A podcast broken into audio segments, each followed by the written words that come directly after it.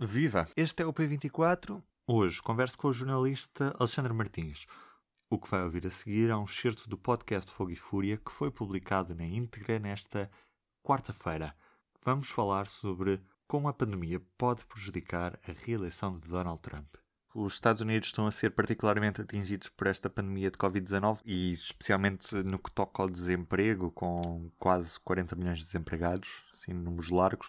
De que forma é que isto vai condicionar a reeleição do presidente Donald Trump e, e se isto é uma, uma vantagem para Joe Biden? É, é difícil de, de, antecipar isso porque, como tu disseste, é isso, é, é, um, é, um, é um gravíssimo problema económico, se nós virmos, e social também, obviamente, é? 40 eh, milhões de desempregados é uma taxa, se se confirmar estas previsões de 20 a 25% de taxa de desemprego em, em, maio e junho, estamos a falar de valores semelhantes às da Grande Depressão de, de, do início da década de 30 e o dobro do que aconteceu no auge da crise financeira de 2007-2008. Portanto, é uma, é uma, é um, uma dimensão uh, muito, muito é, histórica mesmo.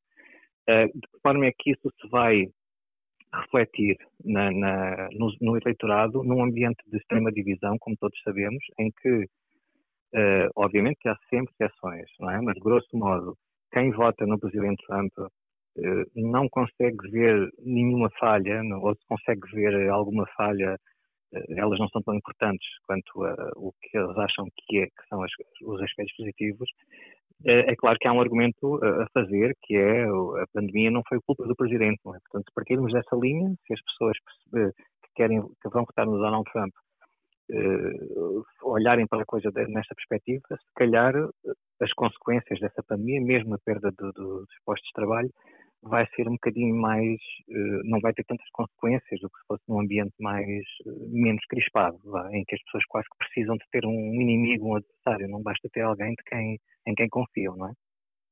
Agora, há um problema aqui que também eh, liga um pouco com esta história toda, que é ainda na questão da, da, votação por correspondência, que é o grande, eh, o, este padrão de comportamento do, do, Donald Trump, de não, nunca tem assim responsabilidade por nada, não é? Há sempre alguma coisa, há uma fraude, há alguma, alguém que, que, que, faz qualquer coisa e por isso é que houve as bancarrotas e que houve aqueles problemas todos financeiros, ele nunca assume essa responsabilidade.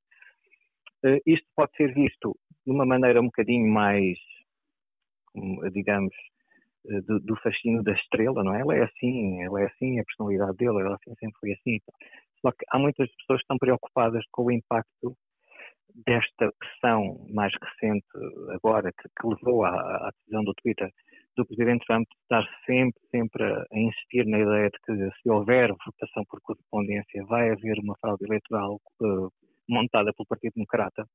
E essa consequência é, se nós temos este padrão de comportamento do Donald Trump, não é? que a culpa não é dele, que em qualquer eleição, mesmo quando ele ganha, uh, houve fraude eleitoral. Com estes meses de preparação dessa ideia nas pessoas que, que, que, o adoram, vai, que votam nele, um, vamos chegar àquelas eleições, se houver votação por correspondência, com a ideia já cravada na cabeça dessas pessoas de que está a acontecer uma fraude eleitoral. Eh, o, o problema da, da, votação por correspondência também é, no dia das eleições, é? nós costumamos saber nas horas seguintes quem é que é o presidente, a votação por correspondência é, tem um método de contagem diferente, porque os votos vão chegando em dias diferentes, vão sendo enviados pelos eleitores em dias diferentes, portanto vão chegando para a contagem em dias diferentes.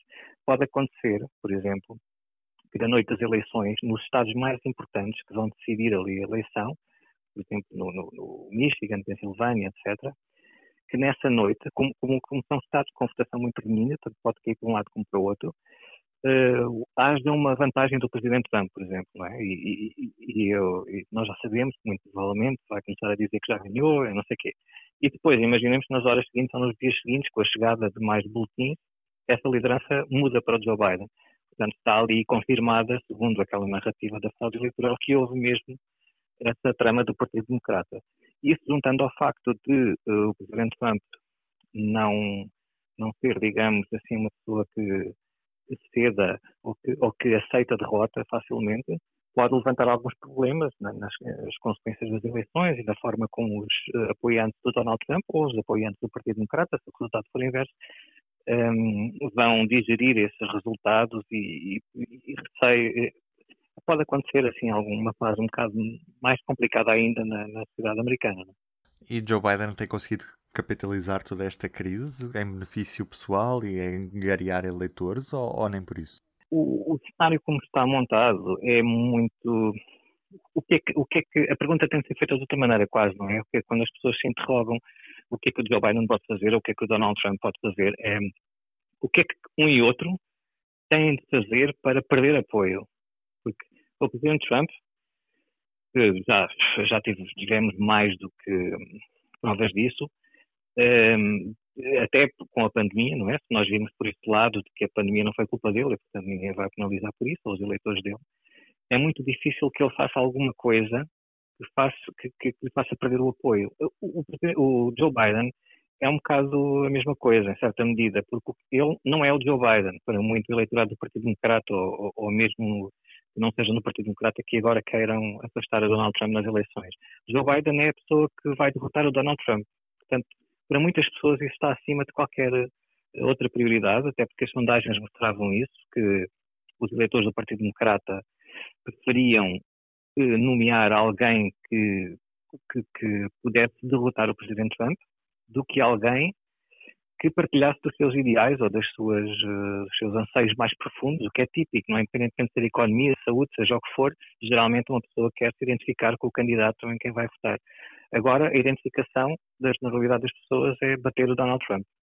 No, no, do lado do Partido Republicano, dos apoiantes do Donald Trump, essa forma de olhar para as eleições também é essa. Portanto, estarmos a ver isso sobre se o Joe Biden precisa de fazer alguma coisa para ganhar apoio, o apoio que ele tem, à partida, é que é a pessoa que pode ganhar ao Donald Trump. E, portanto, não, não parece que seja preciso fazer assim uh, grandes ações de campanha ou sair mais vezes de casa com ou sem máscara para, para ganhar apoio. Cá estaremos para ver, Alexandra.